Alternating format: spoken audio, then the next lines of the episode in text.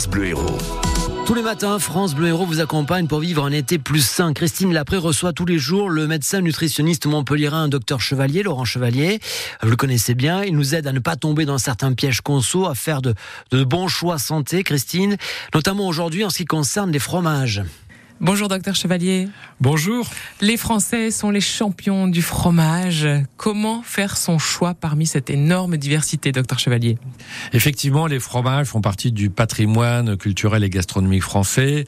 Tous ces fromages ont en commun d'apporter des bonnes bactéries, d'équilibrer le microbiote intestinal, des protéines de bonne valeur biologique, de la vitamine B12 qui est nécessaire à la formation des globules rouges. Ce qui est intéressant, c'est que des études récentes ont montré que les corps gras que l'on avait dans le fromage, des corps gras saturés, n'étaient pas si négatifs sur le plan cardiovasculaire. Il n'en reste pas moins vrai que les fromages sont riches en sel, donc on fait quand même attention pour les gens qui ont eu un événement euh, cardiaque. Et puis l'apport calorique, mais si on n'en prend que 30 grammes, ça devient beaucoup plus raisonnable. Il faut être vigilant alors euh, quand on choisit euh, son plateau de fromage, docteur Chevalier.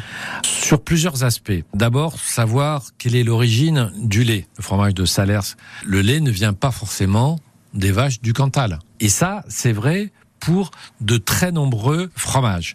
Donc finalement, on a un marketing qui est bien mené. On croit que c'est un vrai produit du terroir, même pour les appellations d'origine protégée.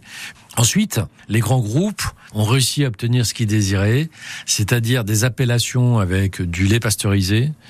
L'objectif, c'est de donner un produit facile à fabriquer, à un coût acceptable, et finalement, ça n'a plus de nom que, entre guillemets, de fromage. Il est bien éloigné de ce qui était traditionnellement fait de façon artisanale. On peut avoir le terme fromager, fromagère, composition fromagère, etc. Ce sont souvent des produits qui sont assez fondants et qui peuvent